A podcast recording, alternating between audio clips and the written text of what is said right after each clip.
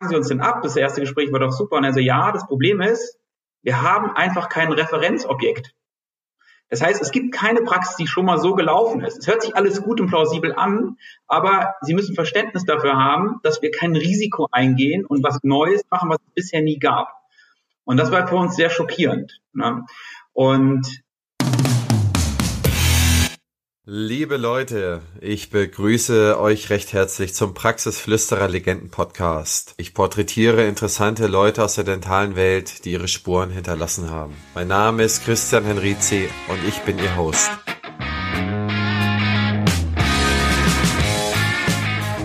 Matthias und Ruben Stelzer sind die Gründer von Aldent. Aldent ist ein deutschlandweiter Zahnklinikverbund, den die Brüder in 2011 gegründet haben. In den Jahren zuvor liefen sie mit einem ausgeklügelten Businessplan von Bank zu Bank und erlitten Absage um Absage, um schlussendlich doch ihr sehr umfangreiches Vorhaben umsetzen zu können. Dieser Mut wurde schlussendlich belohnt. Mittlerweile arbeiten in der Alden-Familie 100 Zahnärzte bei insgesamt circa 550 Mitarbeitern in München, Frankfurt, Stuttgart, Augsburg, Hamburg und im nächsten Jahr Dresden, Mainz und Wiesbaden. Matthias und Ruben erzählen mir ihre Geschichte, die Hintergründe und erhalten von mir den Titel Die Visionäre. Viel Spaß beim Zuhören. So, liebe Zuhörerinnen und Zuhörer, die heutige Ausgabe ist mit den Gründern der Aldent, Matthias und Ruben Stelzner, die ich hier begrüßen darf. Ich begrüße euch und freue mich, dass ihr Zeit für unsere Hörer habt. Ja, hallo, grüß dich. Schön dabei zu sein. Ja, hallo, lieben Dank. Ja, spitze. Jetzt erzählt doch mal, wer seid ihr, wo kommt ihr her? Ruben, fang du mal an. Ja, ich bin 41 Jahre alt und ähm, wir kommen eigentlich beide aus einer ja, traditionellen Zahnarztfamilie. Ne? Der Opa war schon Zahnarzt, beide Eltern Zahnarzt, Mutter und Vater Zahnarzt. Und wir erleben eigentlich seit Tradition schon diesen schönen Beruf und haben dann letztendlich, ich als erster, weil ich der ältere Bruder bin, dann Zahnmedizin studiert in Witten-Herdecke. Und das war eine sehr schöne Uni, muss man sagen. Es hat sehr viel Spaß gemacht. Ich finde, im Nachhinein freue ich mich immer wieder, mich zurückerinnern zu können an diese Studienzeit, weil ich glaube, es ist nicht so selbstverständlich. Manche empfinden ihr Studium auch nicht so schön. Matthias hat dann zwei Jahre später dort auch angefangen. Letztendlich wollten wir eigentlich auch in die Zahnmedizin gehen. Als ich aber dann fertig geworden bin, war die Zukunft so der Zahnmedizin von vielen düsteren Wolken geprägt. War so die Zeit, wo eigentlich die Freiheiten, die die Zahnärzte ursprünglich hatten, immer mehr weggenommen wurden. Dafür, wofür wir eigentlich mal Zahnmedizin studiert haben, um einfach einen schönen Beruf auszuüben, handwerklich mit Patienten im medizinischen Bereich zu arbeiten wurde immer mehr und mehr an den Rand gedrängt von Bürokratie, steigenden Hygieneanforderungen, immer teuer werdenden Praxen. Und ähm, viele haben sehr schlecht darüber geredet, auch im Bekanntenkreis, und dachten, Mensch, jetzt geht's eigentlich mit der Zahnmedizin bergab. Die Krankenkassen zahlen immer weniger, wir müssen immer mehr Kassenleistungen erbringen oder Patienten eigentlich von der Therapie überzeugen, Verkaufsgespräche führen. Das haben wir eigentlich nicht gemacht. Dafür haben wir es eigentlich nicht studiert. Wir wollen eigentlich schöne Zahnmedizin machen. Und mhm. das war so ein bisschen ähm, äh, demotivierend und deswegen haben wir überlegt, Mensch, ähm, was könnte man vielleicht anderes machen, außer jetzt unbedingt in die elterliche Praxis einzusteigen, wo es vielleicht dann doch eher bergab geht und haben erstmal so ein bisschen den ähm, der Zahnmedizin Rücken gekehrt und ich bin dann in die ähm, Juristerei noch gegangen, wollte, habe Jura studiert, um vielleicht im, äh, im ja, im, äh, im juristischen Bereich als Rechtsanwalt für ähm, Medizinrecht Fuß zu fassen, weil der Bereich immer damals größer wurde. Und ähm, dann gab es aber eine relativ interessante Entwicklung, dass eben erstmals andere zahnmedizinische Körperschaften, Großkooperationen möglich wurden. Und da führten dann die Wege von Matthias und mir wieder zusammen. Ähm, wo war denn die elterliche Praxis? Ähm, in der Nähe von Frankfurt. Okay. Das heißt, du hast in äh, Wittenherdecke hast du Zahnmedizin studiert und äh, wo hast du dann Jura studiert? Ich habe im Anschluss an Zahnmedizin Jura studiert. Ich habe dann in, in, in München Jura studiert an der, an der LMU und parallel aber immer als Zahnarzt gearbeitet. Das heißt, du hast dein Studium sozusagen als Zahnarzt finanziert. ja, München ist eine sehr schöne Stadt, im Gegensatz jetzt zu Witten. Ähm, ja. Aber es ist natürlich auch eine sehr teure Stadt und äh, natürlich aber nicht nur um es zu finanzieren. Mir hat der Beruf einfach nach wie vor sehr viel Spaß gemacht, also sowohl das Handwerkliche als auch der Umgang mit dem Patienten. Aber man will natürlich irgendwie als junger Mensch in einem Zukunftsbereich tätig werden und das sah damals in der Zahnmedizin nicht so aus, als hätte das rosige Zukunft. Ja, okay, ähm, verstehe. Das heißt, ähm, hast du in der Zahnmedizin promoviert? Ja, genau. Ich habe in Witten ähm, auch in der Zahnmedizin promoviert, damals im Bereich der Wurzelkanalbehandlung. Und da waren gerade die maschinelle Wurzelkanalbehandlung, die Nickel-Titan-Instrumente ganz en. Und da wurden so die ersten Studien durchgeführt. Und ich habe da die Schneidleistung untersucht. Okay, cool. Und auch in Jura hast du sozusagen beide Staatsexamen gemacht oder bist du da vorher einer LMU aufgehört? Nee, ich wollte eigentlich, wie gesagt, Rechtsanwalt werden. Dafür braucht man beide Staatsexamen. Es gab dann im Jahr 2004, 2005 eine Entwicklung in der Medizin, dass man eben größere Kooperationen, jetzt kennt sie jeder, die MVZs gründen können, kann. Und ähm, da hat da haben sich Matthias seinen Weg und meiner Weg wieder gekreuzt, dass wir gesagt haben, Mensch, wir haben vielleicht die Möglichkeit, doch in die Zahnmedizin zu gehen. Das wäre doch eine tolle Möglichkeit, was Schönes daraus zu machen. Und dann habe ich mein Jurastudium ähm, beendet mit einem Staatsexamen und habe äh, danach aber noch promoviert in, äh, in Jura, aber schon im Bereich zahnmedizinische Kooperationsformen. Okay. Ja, krass, Wahnsinn. Und äh, du, Matthias, erzähl mal, äh, Witten, das wissen wir ja schon. Wir hatten ja auch schon mal drüber gesprochen, dass du auch den Professor Zimmer gut kennst oder zumindest bei ihm studiert hast seinerzeit. Ähm, was hast du gemacht, nachdem du deine Zahnmedizin in Witten ähm, fertig studiert hast? Ja, also ich bin der, ich bin der jüngere Bruder, in der Zeit verwechselt sich das, das äh, sieht man vielleicht jetzt nicht mehr. Aber ähm, ich habe äh, auch in Witten studiert, weil mein Bruder da extrem gut von gesprochen hat, dass halt die, die Uni so schön ist und deswegen habe ich da auch den Weg eingeschlagen. Es war aber zu der Zeit, als ich angefangen habe, 99, auch schon so ein bisschen die, die Bewegung, ähm, dass ich nicht ganz sicher war, ob es die Zahnmedizin auf Dauer wird, weil es halt viel verändert hat. Und ich zu der Zeit konnte nur nicht sagen, verändert sich es zu positiv, verändert sich es zu negativen. Aber Witten hat mir die Möglichkeit gegeben, äh, neben der Zahnmedizin mich in Wirtschaft einzuschreiben. Das ist natürlich eine Traumvorstellung, dass man das äh, in der gleichen Zeit schafft. Das ist nicht der Fall, das ist ja auch alles zeitintensiv. Aber eben, ich konnte zumindest so ein paar Module schon mal parallel belegen, die mir Spaß gemacht haben. Und da wurde es mir dann immer klarer, dass diese wirtschaftlichen Komponenten den Horizont schon erweitern. Das ist weniger das Fachliche, was man so lernt, ja, also wie ein Controlling funktioniert oder wie ähm, einzelne Management-Tools funktionieren, das ist es weniger, sondern es ist mehr so der Blick fürs Unternehmertum. Und da ist Witten-Herdecke schon, was den Wirtschaftszweig angeht, so Entrepreneurship, sehr, sehr gut aufgestellt. Und da gibt es viele Unternehmer, Kinder und Leute, die in, in, äh, Unternehmer werden wollen. Und das war immer super, super spannend zu sehen. Und die haben, wie gesagt, mir die Möglichkeit gegeben, mich da ähm, einzuschreiben. Es war ganz witzig, weil ich mich eigentlich extrem gut auf die, auf die Bewerbung dann nach einem Jahr vorbereitet habe. Und zum Schluss hieß es, nee, ich habe auch alles abgeschickt. Und, ähm, und dann kam die Antwort zurück, du musst ja gar nicht bewerben, bist ja schon, bist ja schon in der Uni eingeschrieben. Ähm, ich will mal für Wirtschaft bewerben, das war natürlich super. Ähm, keine Ahnung, ob ich sonst angekommen wäre, aber es war alles, alles äh, toll. Und habe dann angefangen und die, die, ähm, die, ich habe das äh, mein ganzes Studium lang ähm, sozusagen mitgezogen, die Wirtschaft, und habe nach dem Abschluss des Zahnmedizin, weil Zahnmedizinisches Studium ist ja schulischer geprägt als das Wirtschaftsstudium. Also Zahnmedizin hat man seine festen Module, hat sein Vorphysikum, hat sein Physikum, hat sein Staatsexamen, also einen richtigen Fahrplan. Und das, in der Wirtschaft kann man es flexibler gestalten. Man kann einzelne Module belegen und das habe ich dann halt gemacht, wie es ging. Und da wurde mir immer klarer, ähm, äh, äh dass es wahrscheinlich auch in der Zahnmedizin tolle Aspekte gibt, unternehmerisch noch, noch also noch anders unternehmerisch tätig zu werden. Ähm, und da sagte auch mal ein Professor dann ähm, äh, zu mir, naja, Doppelstudenten hat er eigentlich nicht so gerne. Aber was natürlich toll ist, ähm, aber da macht man nichts richtig. Aber was natürlich toll ist, ähm, wenn man wenn man Unternehmer werden will, dass man sich eine Nische raussucht. Und da war natürlich die Medizin erstmal, Zahnmedizin dann später, aber ähm, also ich habe Zahnmedizin zwar studiert, aber für mich war es immer mehr Richtung Medizin, weil ich, weil der Markt in der Medizin meines Erachtens größer war als der Zahnmedizin, habe ich gedacht, okay, du machst jetzt was in der, in der Medizinrichtung.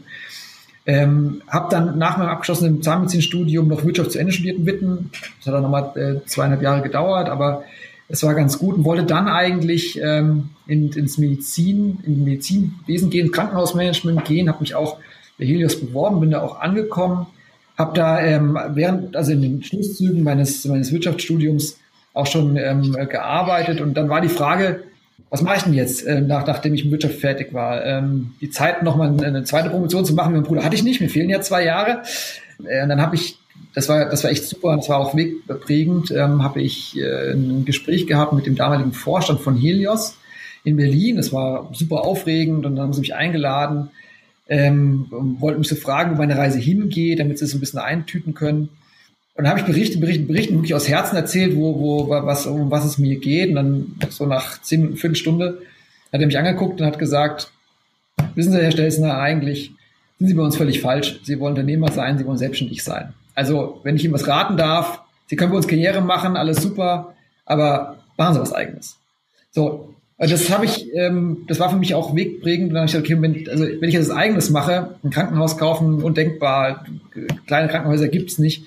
Das muss ja hier Zahnmedizin sein. Ich kenne mich in Zahnmedizin aus, Familie ist Zahnmedizin. Äh, ich habe Wirtschaft studiert, also ein bisschen das äh, Grund-Know-how dafür, Zahnmedizin, wie gesagt, äh, auch da.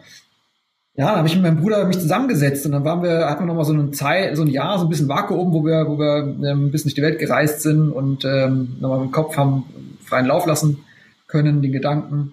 Und dann haben wir uns mal zusammengesetzt und haben so ein bisschen Brainstorming gemacht und dann wurde es eigentlich recht deutlich, dass es in der Zahnmedizin wahnsinnige Möglichkeiten gerade gibt. Oder die gerade. Welchen Jahr, in welchem Jahr war das? Oh, welchem Jahr war das? Das war 2009 rum oder 8? Okay. 2009, ne? Ja, genau.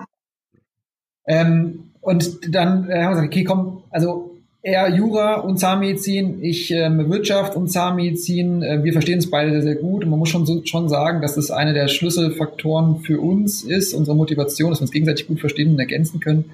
Jetzt machen wir was zusammen. Und dann haben wir äh, so einen Studiengang für freiberufliche Selbstverwaltung, das nennt sich AS-Akademie, wird von der Kammer und der KZV angeboten, belegt und das war sehr, sehr spannend und sehr, sehr vorangebracht, muss man wirklich sagen, kann man auch wirklich nur empfehlen. Es waren tolle, tolle Sachen. Ähm, es ist aber trotzdem immer bei diesen Fortbildungen dieser Unterton mitgeschwungen, alles wird schlechter. Alles wird schlechter. Die Zahnmedizin, der, das, die wird teurer und die, die, die Krankenkassen zahlen weniger und ähm, die Zahnärzte haben keinen Bock mehr auf Selbstständigkeit und alles sowas. Also so O-Ton, alles wird schlechter, ist immer, war immer dabei. Ähm, und dann ist mir auch wieder so ein, äh, der, der eine Professor bei mir in der Uni aufgeploppt, der sagte, Mensch, wenn alle sagen, es wird schlechter, dann hörst du mal ganz genau hin. Und das das haben wir gemacht und da gab es ja wirklich viele Möglichkeiten ähm, in der Zeit, die gerade aufkam. Ne? Also groß, größere Kooperationen, die ja extrem viele Vorteile bringen. Die Nachteile kann man organisieren. Ähm, und dann war das Setting komplett. Also die Megatrends waren da, mein Bruder war da, die, die Ausbildung war da, die Motivation war auf 3000 Prozent, äh, das war ähm, auch alles da. Und dann haben wir halt geplant und kam das Konzept Island bei raus. Also das war dann so im Jahr 2009 und ähm, wie lange hat es dann äh, gedauert, bis ihr die erste Klinik gebaut habt oder äh, umgesetzt habt? Das heißt, was ist passiert, nachdem ihr euch committed habt zueinander, die Idee konkretisiert habt? Was waren dann die Schritte, die ihr gemacht habt, bis dann sozusagen der erste Patient in die Tür laufen konnte? Ja, das war ganz aufregend. Also das Wichtigste war erstmal mit der Vergangenheit sozusagen abzuschließen und wirklich Zeit zu haben, nur dieses Projekt voranzutreiben. Matthias ist dann nach München gezogen, wo ich schon gewohnt habe und wir haben uns eigentlich von morgens bis abends zusammengesetzt und einfach das Konzept zusammengeschrieben, eigentlich einen klassischen Businessplan geschrieben und haben uns überlegt, wie wollen wir das machen. Und ähm, wie groß muss so eine Kooperation sein? Was wollen wir für Leistungen anbieten? Was suchen wir für Zahnärzte? Wo wollen wir genau sein? Es war klar, dass wir in München irgendwie sein wollen, aber was ist genau die richtige Lage für uns? Und dann ging es eben los. Ne? Nachdem wir so einen Businessplan hatten, dann Räumlichkeiten suchen. Und da muss man sagen, das war damals nicht so leicht, Räumlichkeiten zu finden. Ähm, Gerade in einer Großstadt wie München, da gab es natürlich relativ viele andere Konkurrenten, die gesucht haben. Dann ging es los mit Finanzierung. Ähm, bereitstellen, weil wir ja nicht die finanziellen Mittel hatten, jetzt irgendwie so eine Großpraxis zu finanzieren. Wir hatten im Grunde genommen gar nichts, außer das, was so ein bisschen übrig geblieben ist nach äh, ein paar Assistenzjahren. Ja, damit kann man natürlich nicht viel machen.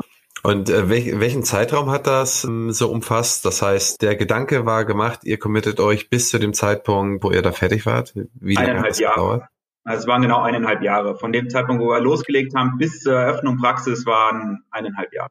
Gut, und ich stelle mir das ja schon ambitioniert vor. Beschreib doch mal das Alden-Konzept an sich, denn das habt ihr ja da schon direkt umgesetzt und wie man mit so einem Konzept dann auch zum Beispiel zur Bank läuft und den das mal präsentiert. Das muss ja auch für die ein, komplett unbekanntes Terrain gewesen sein. Also man muss zu sagen, anderthalb Jahre haben wir konkret geplant. Die Zeit davor sind natürlich alle Ideen schon irgendwie gekommen. Das war geprägt durch die Tätigkeit meines Bruders äh, als Zahnarzt in München, Tätigkeit von, äh, von mir bei Helios. Also es ist alles gereift und dann hat diese AS-Akademie dazu. Das heißt, wir haben äh, mit diesen anderthalb Jahren nicht von null angefangen. Ne? Das war schon alles irgendwie, ähm, die Richtung war zumindest klar. Und es war klar, wir müssen einen, einen, einen Mehrwert finden, der für die Patienten da ist. Und wir brauchen einen Mehrwert, der für die, äh, für, für die Belegschaft, vor allem für die Zahnärzte, da ist. Und das, äh, das sind die beiden, die beiden äh, Hauptthemen gewesen. Das ist äh, selbstverständlich. Und da haben wir gesagt, okay, das kriegt man natürlich in einer kleinen Praxis nicht so richtig hin und das kriegt man auch nicht hin in einer, einer Praxis, die Stelzner heißt, weil dann wollen sie alles im Stelzner laufen und das ähm, sieht man bei ganz, ganz vielen sehr erfolgreichen ähm, Kollegen sehr häufig, dass die ähm, super Praxis haben, super erfolgreich sind, dann aber versuchen, die, der Standort wird auch groß, aber dann versuchen, eine zweite Niederlassung aufzumachen und da wird es dann schwer, weil sie sich nicht aufteilen können. Dann sind sie am zweiten Standort und dann fällt der Umsatz am ersten Standort und das ist halt bei uns nicht gewesen oder ganz wenig gewesen, weil wir von vornherein vielen Zahnärzten angefangen haben und immer gleich zugesehen haben, dass es nach wie vor ein Hauptstandort und Alleinstellungsmerkmal von Aldent, ähm, dass die Behandler, die bei uns arbeiten, dass die tatsächlich ihre eigenen Patienten haben, die haben Stammpatienten da ist kein Chef, der ihnen die, die teuren Arbeiten, die Privatpatienten, wie auch immer, wegnimmt. Und die Behandler ähm, ähm, haben sozusagen ihre Patienten und können die, genau, alle Therapien bei den Patienten durchführen, die sie können und die sie wollen. Also das ist, äh, ist wichtig. Und wenn ein Behandler bei uns Implantat setzen will und er kann das, beziehungsweise ist ein erfahrener Kollege dabei, dann kann er das auch machen. Und das ist ein, äh, wichtig, weil das ist ein Punkt, den andere den man in einer anderen Praxis so schnell nicht, äh, nicht, nicht wieder sieht, weil man hat immer einen Chef, von dem man zwar viel lernt, aber zum Schluss kommt man über diesen Chef nie hinaus, weil das, äh, der will die, die herausfordernden Arbeiten machen und die Patienten, wenn man ehrlich ist, kommen auch meist in die Praxis, weil sie zu dem Chef wollen. Das heißt, bei uns war es, es müsste, es muss größer sein, damit man Größenvorteile hat, die ich gleich noch komme, die fast nur Vorteile haben, die haben auch Nachteile, aber ähm, das erkläre ich auch gleich noch. Also es muss größer sein und es muss ein Konzept sein, wo die guten Zahnärzte von allem Verwaltungskram freigestellt werden, möglichst von allem Verwaltungskram freigestellt werden, Zahnarzt sein können und die interessanten Fälle behandeln. Das heißt, wir brauchen ähm, äh, nicht die Zahnärzte, die den ganzen Tag eine Füllung machen und wir brauchen nicht die Zahnärzte, die ähm, komplett in die Hand genommen werden wollen, sondern wir brauchen die Zahnärzte, wir wollen die Zahnärzte ansprechen, die äh, den Beruf sowieso Spaß macht, die ein hohes Qualitätsbewusstsein haben, die aber auch ähm, sich trauen, selbstständig zu arbeiten. Ne? Also die nicht wollen und auch ähm, nicht darauf angewiesen sind, dass bei jedem Schritt jemand draufschaut. Das ist nicht Sinn des, ähm, Sinn des Konzepts.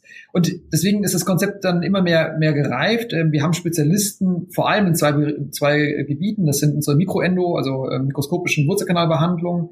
Das wird meistens von einem spezialisierten Kollegen gemacht und die Implantologie, Chirurgie wird ähm, viel von einem, äh, von, von den spezialisierten Kollegen im Haus gemacht. Aber alles andere wird von unseren Zahnärzten komplett übernommen am Patienten und er kann auch diese benannten Behandlungen gerade selber machen, aber da muss er halt vorher das mal geübt haben, muss vorher ähm, ein paar Fälle zusammen mit dem Spezialisten gemacht haben, damit wir ihn dann das machen lassen.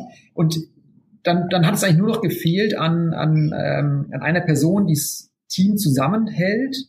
Und das sind bei uns die Oberärzte. Also Oberärzte an anderen Bereichen sind oft diejenigen, die, die auch wieder die teuren Behandlungen machen, die tollen Behandlungen machen. Das ist bei uns nicht der Fall. Also unsere Oberärzte sind vor allem beratend tätig und machen äh, die Erstberatung bei Patienten und begleiten das Team in dem, in dem ganzen Fortkommen. Weil es ist schon ein Unterschied, wenn Sie noch, wenn Sie ein Kollege sind, der, der fünf Jahre Berufserfahrung vielleicht hat, Sie können das technisch sehr viel schon, wollen sich noch fortbilden. Aber was den meisten Kollegen noch fehlt, und da ist auch die, da ist auch die Hilfestellung ähm, sehr gerne angenommen, diesen Gesamtüberblick zu bekommen. Ein Patient kommt und man muss ja nicht nur, äh, man, jeder Zahnarzt sieht ja irgendwie die Leistung, die er am besten kann. Aber es gibt ja für eine Indikation viele verschiedene Therapiemöglichkeiten. Und da ist der Oberarzt derjenige, der das alles in, in eine Form gießt und sagt, pass mal auf, das Beste für diesen Patienten ist, wir fangen da an und wir hören da auf und ich begleite dich beratend. Aber die Behandlung machst, machst du, liebe Zahnarzt, weil du kannst die. Du kannst den Zeichen vielleicht sogar besser mit, mit mikroskopischer Wurzelkanalbehandlung als ich. Aber mich zeichnet aus, dass ich halt so viele Berufserfahrung habe, dass ich genau weiß, wie die Reise ähm, vonstatten geht für diesen Patienten und dass ich dafür Sorge trage, dass der auch von A bis Z ähm, durchbehandelt wird.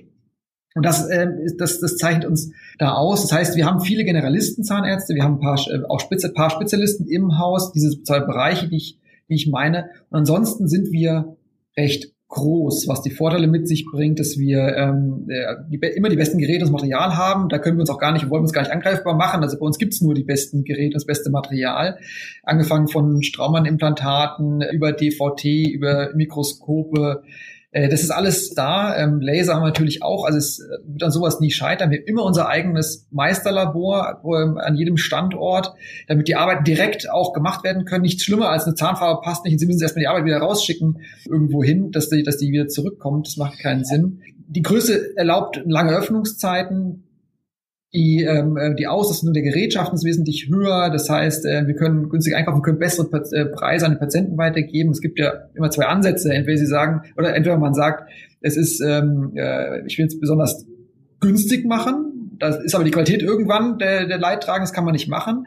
In der Medizin, Zahnmedizin geht es nur so, dass man sagt, ich möchte super Qualität haben und jetzt versuche ich diese super Qualität zu einem bestmöglichen Preis zu realisieren. Und das ist unser Ansatz. Und diesen Preis, den kriegt man ja halt nur hin durch eine, durch eine Größe und durch eine Effizienz.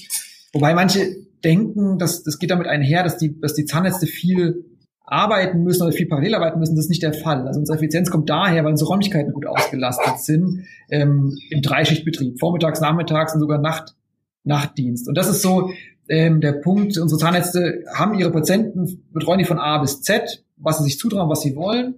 Und sie behandeln immer nur auf einem Zimmer mit einer Assistenz und einem Patienten. Da gibt's kein Gerenne. Wenn man bei uns im Flur lang schaut, ähm, da gibt's kein Rein und Raus. Das ist nicht ähm, wie bei manchen Zahnärzten, die ich noch so in, im Kopf in der Generation meiner Eltern habe, dass zwischen fünf Zimmern hinher springen, hier mal einspritzen, da mal beraten, da mal eine, eine, eine Prep machen. Das gibt's bei alle nicht. Also es ist immer ein Patient und die Zeit, äh, die man vielleicht mal Leerlauf hat, eine Anästhesie wirkt oder so, die nutzt man, um sich Patienten zu unterhalten und damit alle ein gutes Gefühl haben. Und erstaunlicherweise steigt dadurch auch die Effizienz. Weil wenn ich nicht hetze, sondern effizient abarbeite, dann werde ich zum Schluss besseres und auch ein umsatzstärkeres Ergebnis erreichen. Das ist einfach nur mal so.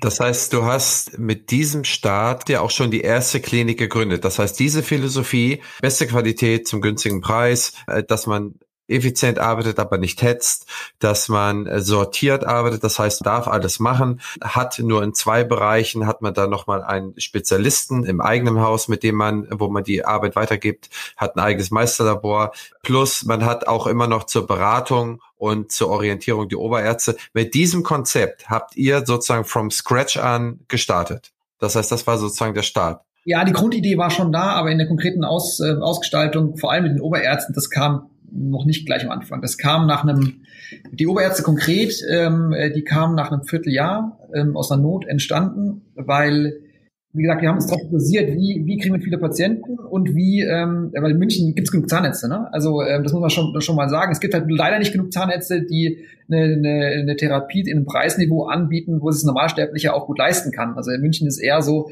äh, dass sich viele, viele Patienten die Arbeit äh, nicht machen lassen, weil es oder, oder, die, oder die schlechtere Arbeit machen lassen, weil es zu teuer ist. Und da die Nische sind wir reingegangen. Und das hat wirklich so gut Früchte getragen, dass wir in, in, innerhalb von ja, vier, acht Wochen so viele Neupatienten bekommen haben bei der ersten Niederlassung. Ja, unsere Behandler voll war mit Erstberatung. Und äh, du kannst dir vorstellen, wenn, wenn Behandler voll sind mit Erstberatung, kommst du überhaupt nicht mehr zum Behandeln. Die haben, der Patient ruft an, will einen Termin haben, kriegt einen Termin, aber du kannst dem, dem, dem Patienten von gestern überhaupt keinen Folgetermin mehr ausmachen für, für eigentlich Therapie. Und da haben wir gesagt, nee, wir brauchen eine Nadelöhr. Wir brauchen einen Bottleneck und das sind die Oberärzte, die halt nur eine gewisse Anzahl an, an Patienten reinlassen, weil sie einfach mehr Termine nicht vergeben können. Also wir sortieren nicht nach Privatpatienten oder Kassenpatienten, wir sortieren nur nach, nach Kapazitäten, was wir für Kapazitäten haben. Und die werden dann gezielt an die Behandler weitergegeben. Mit wie viel Zahnärzten habt ihr denn die erste Klinik gestartet? Naja, wir waren am Anfang, wir mussten ja mit einer gewissen Größe starten, um unsere USPs irgendwie darzustellen. Ne? Also wenn man lange Öffnungszeiten haben will und auch große Geräte anschaffen will, die teuer sind, dann braucht man auch eine gewisse Anzahl Zahnärzte, die irgendwie in dieses Konzept, dieses Konzept umsetzen können. Also wir konnten nicht mit ein, zwei Zahnärzten starten, weil da kann man keinen 24-Stunden-Notdienst mit anbieten. Das heißt, wir haben am Anfang gestartet mit acht Zahnärzten. Das war sozusagen die Mindestgröße, die wir gesehen haben. Wir wollten auch nicht über die Mindestgröße hinaus, weil acht Zahnärzte war schon unheimlich aufregend, ja, weil die wollen ja auch alle gleich von Anfang an bezahlt werden, haben Angst, kriegen sie genug Patienten. Aber das war dringend notwendig und die haben wir am Anfang auch gefunden, aber froh und damit ging es dann los. Das heißt, zu den acht Zahnärzten habt ihr, ihr habt ja gesagt, ihr habt zu jedem Zahnarzt immer eine ZFA. Das heißt, ihr habt dann mindestens acht ZFA plus Rezeption. Das heißt, ihr habt quasi vom Start-up an mit mindestens 22 Leuten gestartet. Ja, es waren sogar ein bisschen mehr, es waren knapp über 30, ja. Okay. Ich bin noch gedanklich an dem Punkt, dass ich jetzt äh, den Banker überrasche mit einem Business Case für eine Zahnarztpraxis mit 30 Leuten und acht Ärzten und sage, okay, ich will auch noch ein paar nette Gerätschaften haben und finanziere mir das mal. Das müssen auch damals auch interessante Tage und interessante Gespräche gewesen sein. Ich meine, heute sehe ich Existenzgründungen, äh, wenn die mit 1,2 Millionen in die Gründung gehen, dann macht der Banker auch schon große Augen und sagt, gut, also für eine Zahnarztpraxis, das ist schon eine ganze Menge. Da müssen wir uns mal ganz genau anschauen, wie das Konzept ist. Und mit der Summe wird man ja bei euch bei weitem nicht ausgekommen sein. Also wie seid ihr in diese Gespräche reingegangen und wie schnell hat das geklappt, dass ihr da was hinbekommen habt? Also das war durchaus kurios. Ne? Wir haben uns das Konzept gut ausgedacht, wir haben es gut zu Papier gebracht, wir haben einen Businessplan geschrieben, wir haben den Businessplan eingereicht und die Gespräche liefen eigentlich immer gleich ab. Wir hatten dann das erste äh, Gespräch mit jemandem aus der Bank, der für die Heilberufe zuständig war, sind dann einfach mal zu einer Bank gegangen, die bekannten Deutsche Bank, Commerzbank, alle möglich mal ausprobiert, Apobank. Ich glaube, wir haben sogar mit der Apobank angefangen und ähm, haben das Konzept dargestellt und die meinten dann immer, Mensch, das hört sich super an und einen Businessplan so ausgereift und so, das haben wir noch nie gesehen und hört sich wirklich sehr schlüssig an und wir so waren total happy, wir brauchen eigentlich gar keine weitere Bank, dachten wir uns, das wird schon was. Und dann haben wir so ungefähr nach einer Woche einen Anruf bekommen oder das zweite Meeting gehabt und dann meinten sie dann, hm, wir müssen Ihnen leider absagen, weil wir haben das Vorhaben an unsere Kreditabteilung gegeben das ist dann sozusagen die zweite Person, die im Hintergrund ist, die aber den Kunden nicht sehen darf, sondern nur anhand der Zahlen bewertet. Und die Zahlen hört sich gut an. Und wir dann so, wieso sagen Sie uns denn ab? Das erste Gespräch war doch super. Und er so, ja, das Problem ist, wir haben einfach kein Referenzobjekt. Das heißt, es gibt keine Praxis, die schon mal so gelaufen ist. Es hört sich alles gut und plausibel an, aber Sie müssen Verständnis dafür haben, dass wir kein Risiko eingehen und was Neues machen, was es bisher nie gab. Und das war für uns sehr schockierend. Ne? Und wir sind dann weitergegangen zur nächsten Bank und da haben wir immer wieder die Erfahrung gemacht, es hat sich sehr lang gezogen. Bei einer Bank dann letztendlich bei der APO Bank war es so, dass die gesagt haben, nee, wir wollen eigentlich auch, würden auch mal was Neues ausprobieren. Wir kennen die Zahnmedizin gut, wir trauen das grundsätzlich zu. Da sah das zweite Gespräch dann aber so aus, auch, dass sie gesagt haben, Mensch, toller Businessplan. Wir haben nur eine Sache noch. Ähm, wir müssten das vorab mit der Zahnärztekammer besprechen, ob so ein Konzept auch von denen unterstützt wird. Und dann haben wir gesagt, lieber okay. so und so, bitte vernichten Sie sofort den Businessplan. Ähm, aber gehen Sie nicht auf die Zahnärztekammer, die Gespräche müssen hier enden, weil eins können wir jetzt schon sagen, die Zahnärztekammer und auch die Kassenzahnärztlichen Vereinigungen werden das nicht toll finden, was wir davor haben. Und dann war es halt super schwer, überhaupt jemanden zu finden. Ja, aber das ist ja Wahnsinn. Mit welchem Volumen hat man denn für die erste Klinik ganz grob bei der Bank eine Anfrage gemacht? Ähm, jetzt muss ich kurz nachdenken. Das wir haben natürlich schon, wir schon versucht, es extrem effizient zu gestalten. Wir haben auch alles, wir haben von vornherein versucht, immer bei den Herstellern zu bestellen. Also das was, also wir hatten ein Glück, muss man dazu sagen, ne? die, die, die, die Niederlassung mittlerweile teurer geworden. Ähm, das liegt einfach daran, weil der Immobilienmarkt noch angespannter ist als damals. Also ähm, damals war es möglich, ähm, Immobilien zu finden oder die Immobilie zu finden. Das war eine Immobilie mit einem großen, großen Manko. Also das äh, ist am Hauptbahnhof von München. München ist nicht so schön. Also der Hauptbahnhof von München ist an der Ecke nicht so schön. Da geht's Rotlicht nur hier so ein bisschen los. Ähm, und das war auch noch im Dachgeschoss, da war es sauwarm und da war vorher ein Callcenter drin. Und deswegen hat der Vermieter, das ist die DECA, Investmentfonds, also große Gesellschaft, im Moment, bevor wir jetzt hier äh, groß rummachen, ähm, äh, wir finden eh keinen gescheiten Mieter und äh, Zahnarztpraxis ist immer super, weil die bleiben im, im Zweifel 30 Jahre drinne, wir zahlen den kompletten Ausbau. Das heißt, die haben tatsächlich uns die Räumlichkeiten hingestellt, äh, komplett ausgebaut. Wir mussten nur unsere Geräte reinstellen. Also diese normalen Ausbaukosten, die eine Zahnarztpraxis hatte, normalerweise hat, die sind bei uns fast gänzlich weggefallen. Also wir haben für den gesamten Umbau damals 90.000 ähm, ähm, Euro gezahlt. Das war natürlich ein Witz. Ne? Teuer waren dann Gerätschaften, das ist klar. Da muss man halt ähm, DVT, Zahnärztestühle und so weiter. Ich müsste lügen, aber ich glaube, das hat nochmal gekostet an die an die zwei Millionen ungefähr sowas. Es ist teuer, aber wenn man sich, wenn man es runterrechnet auf zum Schluss dann 18, 19, 20 Zahnärzte, ist es natürlich ähm, viel weniger Investment als eine Einzelpraxis. Absolut, ihr nutzt ja voll die Skaleneffekte und äh, aber zu der damaligen Zeit, wir gehen zu der Bank hin und die finden noch nicht mal ein Referenzobjekt, was ansatzweise zu vergleichen wäre, so dass unsere Kreditabteilung eine Möglichkeit zum Benchen hätte oder irgendwie ein, sich eine Idee holen könnte, ob es überhaupt läuft. Da geht man ja auch schon am Anfang mit, man muss ja ein gewisses Working Capital vorhalten, dass die ersten Monate da bezahlt werden. Also skizziert wird das schon hart sein. Deswegen bin ich spannend. Welche Bank hat euch denn dann nachher zugesagt oder warum habt ihr denn noch jemanden überzeugt bekommen davon? Naja, also wir haben einfach weitergemacht. Das, wir hatten einige Absagen, waren danach auch frustriert, weil auch schon ein bisschen Zeit drauf gegangen ist. Und wir hatten dann das erste Mal in Erwägung gezogen, was wir eigentlich nie machen wollten, eventuell einen Finanzpartner mit reinzunehmen, also wirklich so ein Business Angel oder Venture Capital oder so.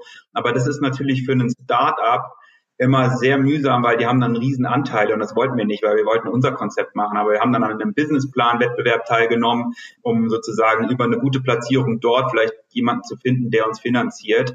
Haben parallel aber weitergemacht mit Banken und dann hatten wir Glück. Wir sind einfach zur nächsten Bank gegangen und es war die Hypovereinsbank in München, haben da genau unseren Businessplan wieder vorgestellt. Der erste Termin gelief so genauso wie bei den anderen, meinten so, Mensch, toller Businessplan, tolles Management-Team, hört sich vernünftig Kennen wir alle schon, kennen wir alle schon, ja. Danach einen Kaffee trinken gegangen, darauf bilden wir uns nichts ein, kommt wahrscheinlich danach wieder die Absage.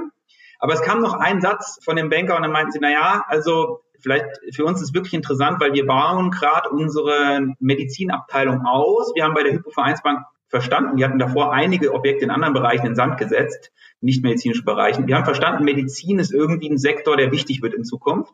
Und wir haben Kapital, um auch neue Sachen zu finanzieren. Und dann, wie es der Teufel wollte, im zweiten Termin meinten sie ja, nachdem die Kreditabteilung es gesehen hat, wir können uns das grundsätzlich vorstellen. Ja, und das war natürlich für uns super, weil das war die einzige Bank. Wir haben natürlich hochgepokert und haben gesagt, na ja, wir können es uns auch grundsätzlich vorstellen, aber es gibt auch noch andere Angebote. Und so sind wir dann in die Verhandlungen eingestiegen, ja, und dann ähm, ging es einigermaßen gut weiter. Also das ist wirklich schon Gründung tough. Also wir begleiten ja sehr viele Existenzgründer und in den Gesprächen, die ich sehe, Zahnärzte werden so gerne finanziert bis zu einer gewissen Größe. Und ab dieser Größe wird eigentlich nichts mehr gerne finanziert. Und dass ihr euch da durchgefeitet habt, spricht ja, spricht ja mehr als für euch. Aber Ihr habt dann die Eröffnung gehabt. Mit wie vielen Neupatienten musstet ihr im Monat planen oder war so eure Idee, musstet ihr haben, um, äh, um dem Case, dem Normal-Case zu entsprechen? Wisst ihr das noch? Es ist ja jetzt so, dass wir, dass wir zwei Oberärzte haben, ein Oberarzt pro Schicht. Die Schichten rollieren dann wochenweise, von 7 bis 14 und 14 bis 21 Uhr. Und in der Zeit machen die ähm, Erstberatung. Die Erstberatung dauert eine halbe Stunde bis eine Stunde.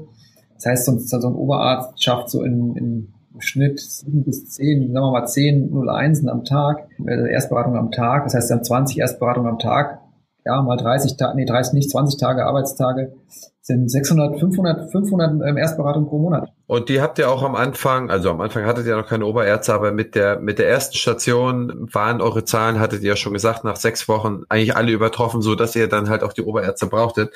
Aber ihr habt quasi im aktiven Arbeiten keinen Zweifel mehr gehabt, dass diese Neupatienten kommen und sozusagen den Business Case erfüllen? Nein. Also nach drei, vier Monaten war klar, dass die Patienten kommen und genügend Patienten kommen. Ähm, da hatten wir eher andere Probleme. Also da sind dann die organisatorischen Probleme in den Vordergrund getreten und andere Themen. Aber das Patiententhema, wovor wir eigentlich am meisten Angst hatten, dass nicht genug Patienten kommen, das hat sich relativ schnell gelöst dass wir trotzdem so viele Patienten kommen, dann relativ schnell in eine, in eine größere Krise gerutscht sind, das hätten wir sozusagen nicht gedacht. Ja. Das ist interessant, auch bei den heutigen Gründungen. Die meisten Sorgen und Gedanken macht sich jemand über, wie kriege ich meine Patienten und äh, kriege ich überhaupt genug Patienten. Und zu der damaligen Zeit war es ja auch noch nicht so, wenn man so will, tatsächlich so einfach wie heute Patienten zu bekommen. Mittlerweile kann man ja eigentlich relativ leicht ausrechnen, wie viele Patienten ich brauche, wie viel das kostet, dank Google und Social Ads und Co. Wie habt ihr denn damals überhaupt äh, Patienten begeistert? Habt ihr die klassische äh, Display-Werbung noch gemacht oder habt ihr, habt ihr das schon Radio ausprobiert? Habt ihr da Anzeigen geschaltet oder wie war euer Angang vor der Eröffnung bis zum ersten Tag? Also wir haben relativ viel Wert von Anfang an eigentlich schon darauf gelegt, die Leute über das ähm, über das Internet äh, zu erreichen. Ne? Dass einfach jemand, der sucht nach einem Zahnarzt in München, relativ schnell auf Alt stößt. Ansonsten haben wir gehofft, dass wir einfach mit unseren USPs, lange Öffnungszeiten, 24 Stunden Notdienst, faire Preise, dass sich das relativ schnell rumspricht. Und das muss man schon auch sagen. Zu dem Zeitpunkt, wo wir eröffnet haben, gab es in München keinen zahnärztlichen Nachtnotdienst. Und ähm, wir waren einfach von vornherein, von dem ersten Tag der Eröffnung, 24 Stunden da. Es war ein riesen Organisationsaufwand. Aber das spricht sich natürlich schnell rum, ja, bei Taxifahrern, bei Hoteliers, bei anderen in Krankenhäusern und darüber kamen dann immer mehr Patienten. Ja. Okay. Ja, Wahnsinn. Gut, das, ihr habt ja dann ja wirklich die Ärmel hochgekrempelt und da reingehauen. Und dann irgendwann kam ja dann auch mal die, die zweite Klinik hinzu. Äh, was hat euch dazu bewegt, nicht mehr nur in dieser einen Klinik, diese Klinik noch größer zu machen oder, oder noch mehr an einem Ort zu skalieren, was auch die Gerätschaften oder die äh, Räumlichkeit oder die, die Zimmer angeht, sondern zu einem zweiten Standort zu gehen?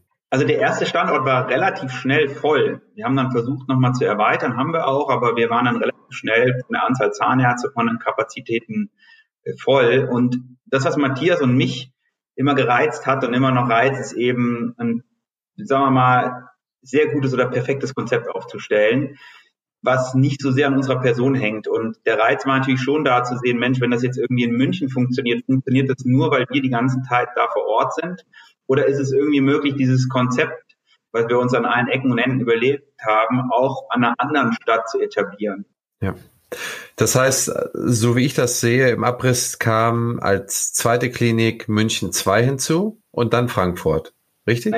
Fast richtig. Wir wollten die zweite Klinik in Frankfurt ausmachen, weil wir ähm, aus der Nähe von Frankfurt kommen und ähm, Frankfurt auch ganz gut kannten und haben dann auch Räumlichkeiten dort gesucht, haben aber mit der ersten Immobilie, die wir in Frankfurt gesucht haben und wo wir uns sicher waren, das wird auch was, ähm, da standen schon Architekturpläne und so weiter und so fort, Schiffbruch erlitten, so dass zum Schluss kein Mietvertrag zustande kam. Und das hatte sich aber schon ein Dreivierteljahr oder Jahr gezogen. Dann waren wir so frustriert, dass wir gesagt haben, Mensch, ähm, wir müssen irgendwie parallel weitersuchen. Natürlich auch, natürlich in Frankfurt. Und dann haben wir überlegt, wo können wir denn noch hingehen? Und dachten, wenn jetzt noch eine andere Stadt kommt nicht in Frage.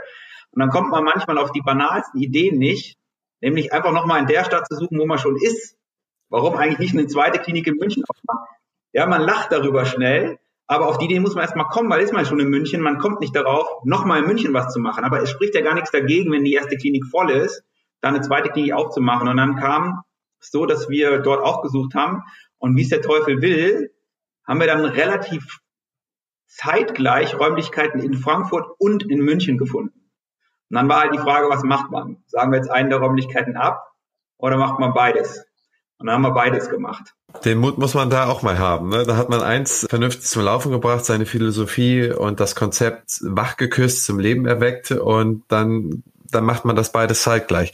Aber in der Retrospektive, hat es denn in, in einer anderen Stadt, das heißt, äh, euer Ziel, es zu depersonalisieren, hat das denn funktioniert? Ähm, ja, es hat funktioniert. Also es funktioniert auch jeden Tag ein Stück besser. Aber das ist natürlich eine, eine Herausforderung, die man bei jedem expandierenden Unternehmen hat. Das hat mit der Zahnmedizin jetzt nicht mehr so super viel zu tun. Also dass die Zahnmedizin, ähm, die muss super funktionieren. Aber wir haben ja von vornherein nicht das Konzept auf Stelzer-Zahnkliniken abgestellt. Das war von vornherein ja das Ziel, die super Zahnärzte reinzuholen, die lange zu halten, weil wir es denen einfach ähm, extrem schön bei uns machen. Ähm, das war von vornherein das Ziel. Das heißt, die Zahnmedizin an sich war da gar nicht so im Fokus. Es ist halt immer, es geht immer um die, um die Themen. Also wir sind, mein Bruder ich sagten, mein Bruder schon sagte, wir sind so die, die Person, die gerne äh, mit doppeltem Sicherungsnetz arbeiten und schön langsam Lego-Bauten bauen. Also es muss alles passen. Ja, also wenn das nicht, wenn das irgendwo schief wird, dann bauen wir es wieder von vornherein neu. Also es muss rundum perfekt sein und und dieses rundum perfekt, ähm, äh, das, das hat diese Herausforderung, die hat jedes Unternehmen, was, was wächst. Und äh, dann ist noch die Frage, wo entstehen Krisen? Und das ist die Sache, jetzt machen wir mal einen zweiten Standort, einen dritten Standort und gucken, ähm, welche Krisen entstehen da und ähm, müssen, können, wir die, können wir die Krisen nur vor Ort lösen oder können wir das auch von München aus lösen oder wie oft müssen wir hinfahren? Die Erfahrungen, die kamen dann nach und nach und dann entstehen dann äh, äh, Ideen, dass man, dass man ein regionales Management aufbaut, dass man gewisse Sachen zentralisiert, gewisse Sachen nicht zentralisiert. Wir haben zum Beispiel ausprobiert, ähm, ein Zentrallabor zu etablieren, also einfach aus den vielen Lokallaboren, die wir hatten, die alle gut aufgestellt waren, aber ein Zentrallabor zu machen, damit man nochmal größere Maschinen kaufen kann oder vielleicht auch nochmal andere Fachbereiche mit reinnimmt. Das hatten wir hier im zweiten Standort von München geplant, haben ein riesen Labor gebaut, sauteuer. Und es ist halt grandios schiefgelaufen. Vornherein uns theoretisch schon dachten und der sich auch am Anfang dann schon gezeigt hat, und wir dann davon Abstand genommen haben, dass eben dass der, der Techniker neben dem Zahnarzt sitzt. Der ist dann weg gewesen, der Vorteil. Und der war so, der so immens wichtig, dass es halt nachher nicht aufgegangen ist. Oder wir haben versucht, ein Callcenter zu etablieren. Also nicht irgendwo eins im Ausland, nein, mit eigenen Mitarbeitern ein Callcenter an einem Standort. Das heißt, den Empfang noch dünn zu machen an den, an den, an den, an den einzelnen Standorten und das, das Callcenter zu zentralisieren auch grandios schiefgelaufen. Weil wenn so ein Callcenter-Mitarbeiter was falsch macht und der Zahnarzt oder die Helferin nicht direkt dorthin laufen kann und sagen kann, hör mal, das musst du in Zukunft so und so machen, ähm, äh, dann funktioniert es nicht. Das, diese, diese, diese kurzen Kommunikationswege, die sind super wichtig. Und diese Herausforderung, die man da hat, die haben jetzt haben jetzt nicht so viel zu tun, aber die machen auch wahnsinnig viel Spaß, weil man sich halt jeden Tag Gedanken drüber machen kann. Jetzt habe ich das Problem, wie löse ich das so, Lego-Prinzip, dass es morgen nicht mehr passiert. Und das, ähm, ähm, das macht jeden Tag wieder Spaß, ist auch oft sehr, sehr anstrengend. Da hilft es, dass man zu zweit ist. Aber das ähm, lässt einen dann die Möglichkeit zu, auch immer größer zu werden. Das ist, glaube ich, ähm, die Kernbotschaft. Welche Dinge haben sich denn aus eurer Sicht gelohnt zu dezentralisieren und welche eher nicht? Zwei hast du ja schon mal angesprochen, also das zentrale Labor ähm, hat sich überhaupt nicht gelohnt und wenn man so will, das Callcenter oder die Hotline auch nicht so richtig. Gibt es auch Sachen, wo ihr sagen könnt, okay, das hat auf jeden Fall Sinn gemacht, das hat zur Professionalisierung, zur Besserwerdung sozusagen beigetragen, zur Entlastung von euch oder zur Entlastung auch der Mitarbeiter, dass man denen die Bürokratie abnimmt und die Dinge, die du eingangs gesagt hast? Ja, also ähm, das Prinzip hinter allem besteht, dass die Kommunikationswege kurz sind. Und wir versuchen die, die, die, die Größe der Kliniken, und das haben wir ja nun schon tausendfach erprobt, ähm, übertrieben gesagt, die Kliniken in der Größe zu bauen, ähm, äh, dass alles, was man vor Ort braucht, auch vor Ort ist. Das heißt, diese Kliniken sind eigentlich im Idealbild, beim einen funktioniert es besser, beim anderen nicht so gut, aber im, im Großen und Ganzen funktioniert es gut, laufen für sich autark, mit allem drum und dran die, die medizinischen Prozesse sowieso. Wenn, wenn man die medizinischen Prozesse irgendwie rausnimmt, dann funktioniert es hinten und vorne nicht mehr. Aber wir haben auch in jedem Standort ähm, die Abrechnung sitzen, also zahnärztliche Abrechnung. Wir haben in jedem ähm, Standort Klinikmanager sitzen, der die ganze äh, Verwaltung macht. Medizinisch habe ich gesagt, mit Oberärzten, Labor. Wir haben ähm, äh, der Empfang hat als, als, als verlängerter Empfang das Backoffice, also das Callcenter, alles vor Ort. So, und jetzt gibt es Bereiche, wo die Kommunikationswege nicht wichtig sind vor Ort, sondern zentral. Und das sind halt so Sachen wie Marketing, Buchhaltung, Geschäftsleitung auch, ähm, ist nicht ganz so wichtig. IT zum Teil, also wir haben auch in jedem Zentrum einen eigenen Haustechniker, der alles vor Ort sofort repariert. Also bei uns gibt es keine, äh, also fast keine kaputten Geräte, zumindest nicht lange. Wenn bei uns Bahnhofsstück kaputt ist, wird der innerhalb von einer Stunde repariert. Da muss man nicht warten auf ein großes Zentraldepot, weil wir einen eigenen Haustechniker haben. Aber die IT zum Beispiel, die sitzt zentral, weil die kann alles per Fernwartung machen. Also so eine Tastaturaustausch macht der Haustechniker am Standort. Was haben wir noch zentral? Ähm, Recruiting. Recruiting ist auch ein Thema. Das anbahnende Recruiting machen wir zentral. Die Gespräche werden natürlich dann in der, in der Klinik geführt. Das kann man ja anders nicht anders machen. Also immer da, wo die Kommunikationswege kurz sind, ähm, so wird's gemacht. Also kliniknahe Bereiche werden in der Klinik gemacht und kliniknichtnahe Bereiche werden halt zentral gemacht, weil hier das Marketing muss sich mehr mit der Geschäftsleitung, mit, ähm, mit dem Recruiting unterhalten, als mit den Klinikmanagern vor Ort zum Beispiel. Okay, das verstehe ich. Und Abrechnung hat sich tatsächlich nicht gelohnt zu zentralisieren? Nein, wir haben die Erfahrung gemacht, dass sich die Zahnärzte und die Teams vor Ort am wohlsten fühlen, je mehr vor Ort ist. Also wenn die ein Problem haben, dann wollen die ihr Problem schnell lösen. Und es hört sich dazu an, als wenn man einfach zum Telefonhörer greift und jemanden der Zentrale anruft, in einer zentralen Abrechnung, als könnte man sein Problem dann genauso schnell lösen. Das ist aber nicht der Fall. Die Leute wollen eher einen Menschen vor Ort haben, mit dem sie Sachen besprechen können.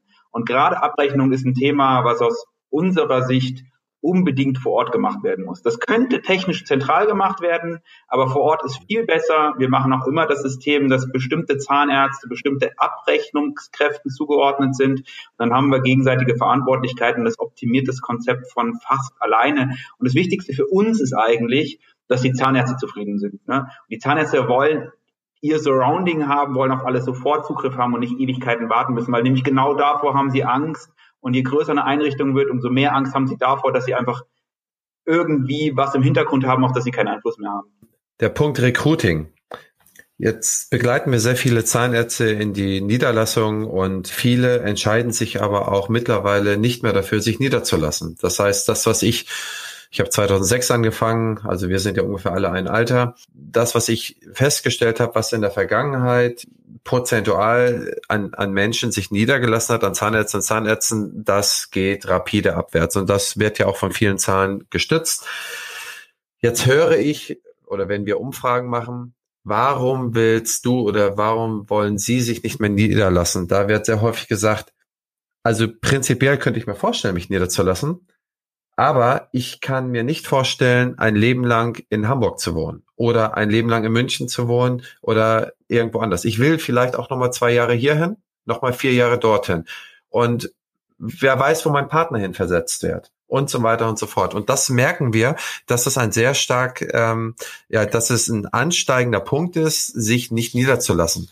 Und äh, wenn wir schon über das Recruiting sprechen, gibt es eigentlich da bei euch auch die Möglichkeit, wenn ich zum Beispiel in, in München anfange und mein Partner wird nach Frankfurt versetzt, unterstützt ihr so etwas oder gibt es Möglichkeiten, da auch eine, eine Klinik in einer anderen Stadt zu besuchen? Also wenn ein Zahnarzt von uns diesen Wunsch hat, ist es für uns eigentlich der perfekte Fall weil wir gerade, wenn wir nur einen neuen Standort aufmachen, enorm Vorteil haben, wenn ein Zahnarzt von einem Bestandsstandort dorthin wechselt. Aber auch ansonsten ist es für uns überhaupt kein Problem, dass die Zahnärzte die Standorte wechseln können. Ich meine, wir haben alleine jetzt in unserer, sagen wir mal, zehnjährigen Aldent-Historie schon die Erfahrung gemacht, dass sich das enorm geändert hat mit den, mit den Wünschen der Zahnärzte. Wir waren am Anfang bei Aldent, waren schon auch bewusst so ein bisschen das Sprungbrett für die jungen Zahnärzte. Die haben nach der Assistenzzeit häufig oder auch in der Assistenzzeit gesagt, Mensch, ich gehe mal zu all dem, das große Konzept, ich weiß noch nicht, worauf ich mich spezialisieren will, da kann ich mir alles in Ruhe mal angucken, schön zentral in irgendeiner Stadt und dann mache ich mich irgendwann selbstständig. Das haben nicht alle im Bewerbungsgespräch gesagt, aber viele natürlich gedacht. Und ähm, interessanterweise, ähm, je weiter dann die Jahre fortgeschritten sind, desto weniger haben sich selbstständig gemacht.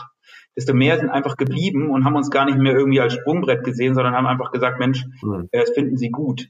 Weil, wenn man mal ehrlich ist, man hat schon ein sehr, sehr schönes Umfeld. Ne? Also einmal wirklich den Austausch mit den, mit den Kollegen, das wird sehr geschätzt, dass die Leute sich da absprechen können. Man will nicht mehr allein aufs Röntgenbild gucken. Man will mal jemanden fragen können. Man will sich austauschen.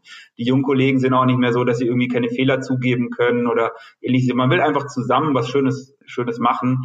Und die Techniken, die man zur Verfügung hat und die große Patientenauswahl, ist natürlich schon für viele ein, ein Eldorado, ja, ganz zu schweigen von dem, was man, was man verdienen kann, was natürlich in, in überwiegenden Bereichen an das rankommt oder auch das überschreitet, was man irgendwie in eigener Praxis mit viel höherem finanziellen Risiko hat. Und dann gibt es nicht mehr so viele Gründe, sich selbstständig zu machen. Es sei denn, man sagt, Mensch, ich will einfach keinen mehr um mich drum herum haben, das ist natürlich ein Grund, oder ich will irgendwo aufs Land gehen oder so, da gibt es keine Großkooperation.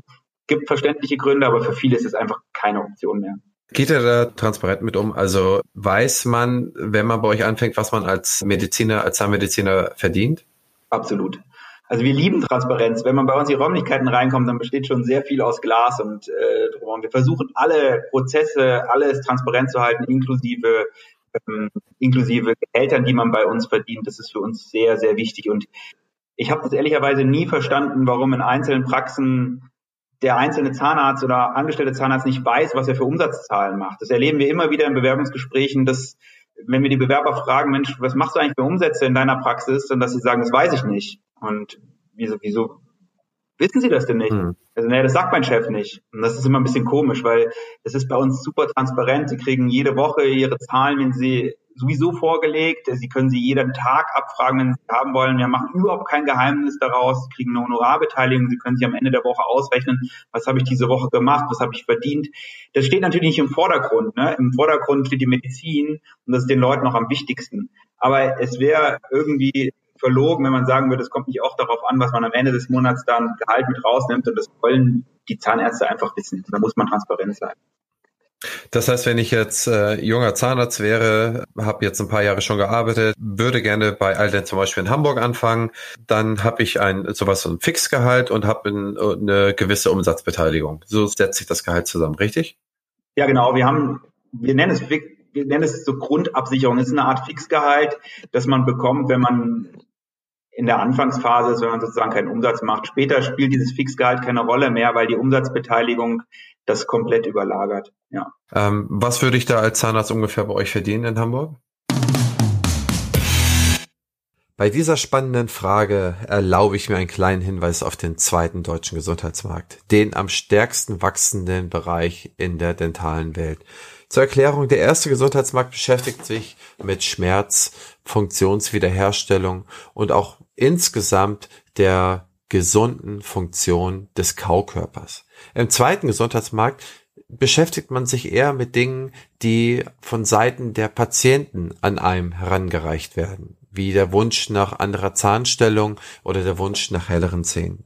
In Bezug auf hellere Zähne ist unser Partner die Bludenta GmbH mit ihrem System Flash. Flash ist ein Exportschlager. In über 50 Ländern der Welt wird es eingesetzt. In Deutschland auch in mehr als 1000 Praxen. Es ist Zahnaufhellung made in Germany. Es wird alles in Deutschland produziert, zusammengebaut, hergestellt. Besonders auszeichnen tut sich das System durch eine schonende Behandlung und langanhaltende, sehr gute Ergebnisse. Wenn Sie Interesse daran haben, schauen Sie einfach mal unter www.bluedenta.de oder www.flash.com und vereinbaren Sie einen Termin. Und nun viel Spaß beim weiteren Podcast. Also es kommt ein bisschen darauf an, in welcher Spezialisierung man tätig ist. Aber ähm, es im Schnitt verdienen die Zahnärzte so, wenn sie jetzt nicht Spezialisten sind, sondern wenn sie in allen Bereichen tätig sind, ähm, gute 8000 Euro pro Monat. Das ist bemerkenswert. Das ist sehr gut. Man muss nur vielleicht ergänzend dazu sagen, es ist natürlich sehr davon ab, also es ist der Schnitt, den mein Bruder jetzt gesagt hat. Ne? Das ist ähm, äh, das ist sehr davon abhängig, ähm, wie lange, also wie wie gut ist meine Patientenbindung, wie wie professionell arbeite ich. Das ist äh, das, das ist entscheidend. Also äh, bei den Schnitt von 8.000 Euro haben die, die anfangen, äh, fangen vielleicht mit fünf an. Also das ist die Grundabsicherung. Darunter können sie nicht fallen. Äh, teilweise sechs. Äh, das geht aber nach oben auch hinaus. Also wenn Leute bei uns länger dabei sind, dann geht es auch deutlich über die 10, 12, 14 hatten wir auch schon. Das funktioniert alles, aber das ist dann alles, was über 8 hinausgeht oder sagen wir über 10 hinausgeht, ist eine gute Kombination aus äh, Berufserfahrung, ausreichend, ausreichend Patienten, die wir geben ähm, und auch eine, eine, eine Einstellung ähm, äh, an Effizienz, die jemand bringen muss. Okay. Nee, herzlichen Dank für die Offenheit. Das ist, glaube ich, wahnsinnig interessant für, für viele junge Zahnärzte, sich da auch in die Richtung zu orientieren. Wo seid ihr jetzt eigentlich überall? Also aktuell sind wir an fünf Standorten. Zweimal in München, einmal in Frankfurt, einmal in Stuttgart und einmal in Augsburg. Und ja, jetzt ganz spannend, wir erobern nämlich den Norden und sind ab äh, Anfang Dezember in Hamburg vertreten. Ja. Oh Mensch, dann, kommt ihr in unsere Heimat. Ja, sehr schön. Ja, genau. Der Reiz war einfach zu groß, dass die Leute gesagt haben, das, was im Süden funktioniert, muss nicht unbedingt im Norden funktionieren. Und da haben wir uns angetriggert gefühlt und gehen in den Norden. Nein, das ist Spaß. Also es ist einfach eine tolle Stadt und passt genau zu uns. Und wir freuen uns riesig, ähm, da jetzt äh, eröffnen zu dürfen. Wo genau eröffnet ihr in Hamburg? Wir haben ein bisschen, bisschen Glück gehabt, muss man sagen. Also Hamburg ist auch sehr heiß umkämpftes Pflaster gerade jetzigen Immobilien, äh, Immobilienzeit, wo jetzt wird wieder was anderes mit Corona, aber wir haben lange gesucht und haben wirklich lange gesucht und haben dann über, über zwei Ecken einen Kontakt bekommen zu einem Privateigentümer, das ist aber ein Family Office. Und äh, die haben eine Immobilie am Glockengießerwald 1. Also es ist wirklich ein sehr schönes Gebäude. Und es kombiniert eigentlich alle Kriterien, die wir haben an einem Erststandort. Also es ist super zentral. Es ist an einem Verkehrsknotenpunkt, in dem Fall ein Hauptbahnhof. Also wenn man aus dem Haupt Hauptbahnhofeingang raus stolpert, stolpern wir bei uns in die Klinik rein. Das ist wirklich direkt dort. Und da geht ja auch gleich diese Fußgängerzone los, die super frequentiert ist. Also Fußgängerzone ist für uns nicht ganz so wichtig, weil es geht keiner mal spontan zum Zahnarzt, das gibt's nicht. Aber es ist als Adresse bekannt und es ist als, äh, man, man weiß, wenn man einen Zahnarzt sucht, da finde ich irgendwie hin. Also Glockengießerwald 1, Eröffnung ist dann Anfang Dezember. Da freuen wir uns riesig drauf, weil das ist ein tolles Team auch. Das äh, wird richtig spannend. Ja, spitze. Und für die nächste Zeit habt ihr schon für, für 21 und 22 habt ihr da schon Dete im Auge oder ist da schon was spruchreif? Oder macht ihr erstmal ein, zwei Jahre Ruhe?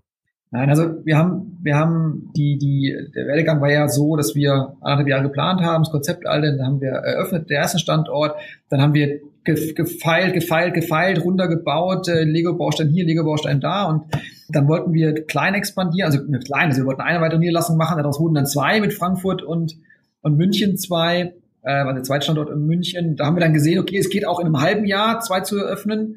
Äh, jetzt machen wir weiter. Haben aber, äh, weil's, weil wir vom Süden aus äh, machen wollten, kamen es viele Städte erstmal in, in Frage und haben deswegen nur Stuttgart und äh, Augsburg aufgemacht, haben aber schon uns letztes Jahr, eigentlich schon vorletztes Jahr Gedanken gemacht, wie ähm, äh, eigentlich, dass wir jetzt an einem, an einem Punkt sind, das Konzept funktioniert gut. Wir haben jetzt einige Standorte. Jetzt könnten wir eigentlich noch mal ein paar Schrauben drehen und noch ein paar mehr Standorte aufmachen. Und das, die Planung dafür, die ähm, hat angefangen vor anderthalb Jahren, also dass man nochmal einen größere, größeren Expansionsschub macht.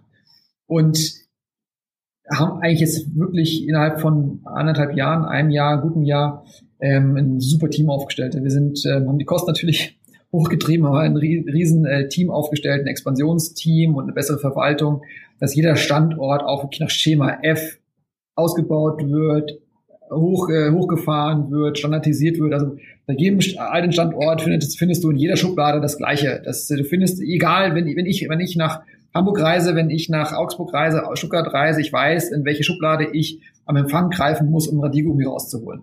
Das ist, ähm, das ist wichtig und das haben jetzt alles, alles mit Expansionsteam und Zentralteam so aufgestellt, dass die top sind und deswegen ermöglicht uns auch eine größere Expansion zu fahren und wir planen dann nächstes Jahr noch ähm, vier weitere Standorte und dann werden wir Ende nächstes Jahr mal Wunden lecken und mal gucken, ähm, wie es aussieht, ob wir 2022 dann in der gleichen Geschwindigkeit weiterfahren können.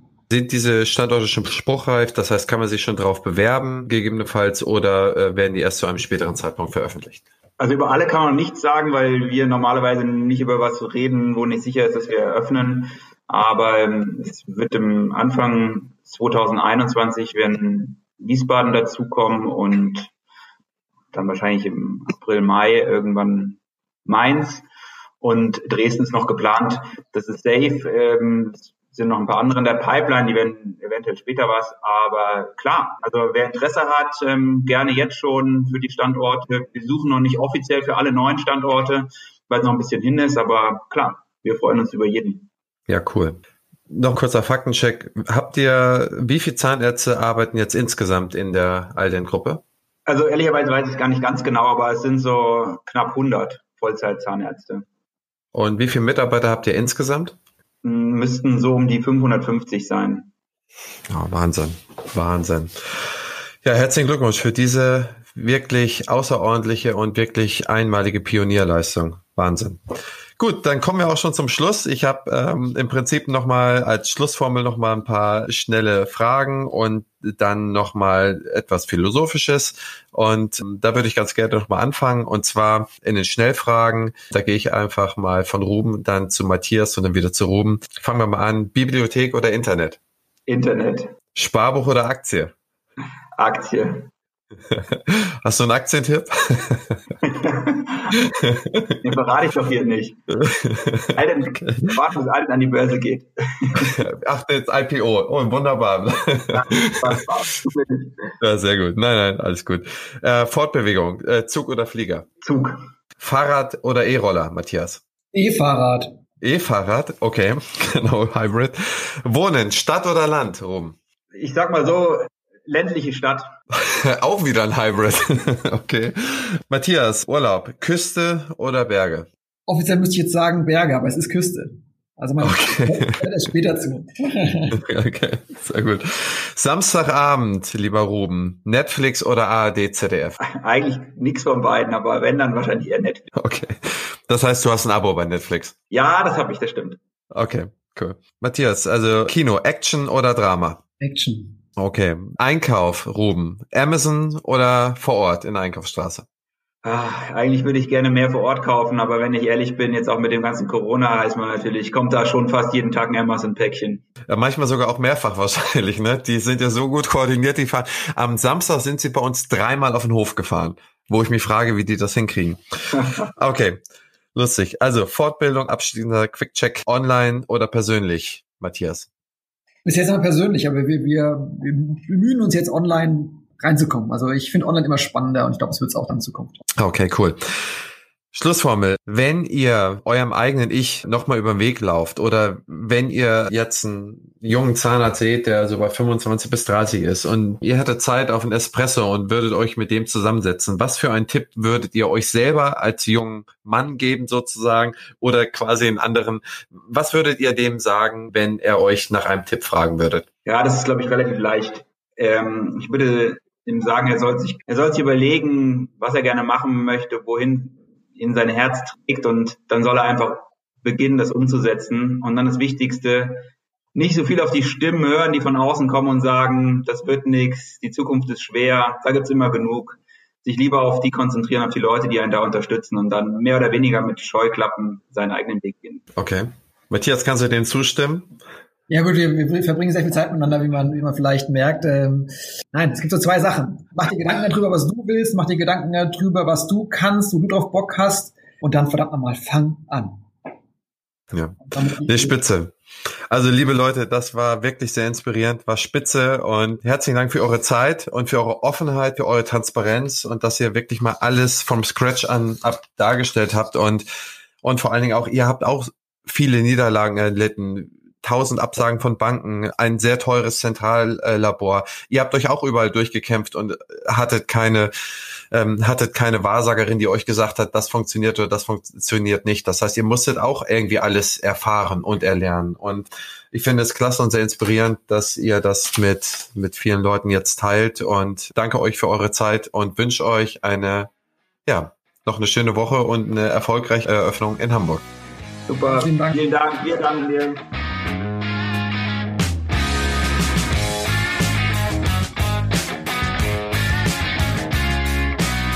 Publisher dieses Podcasts ist die Opti Health Consulting GmbH, deren Geschäftsführer ich bin. Opti berät Zahnarztpraxen in den Bereichen Praxisgründung, Praxisabgabe, Prozessoptimierung, Organisationsentwicklung, Personal, Marketing, betriebswirtschaftlichen Dingen und Co. Wenn Sie Interesse an uns haben, schauen Sie auf unserer Website www.opti-hc.de oder schreiben Sie mir eine Mail henrizi at opti-hc.de.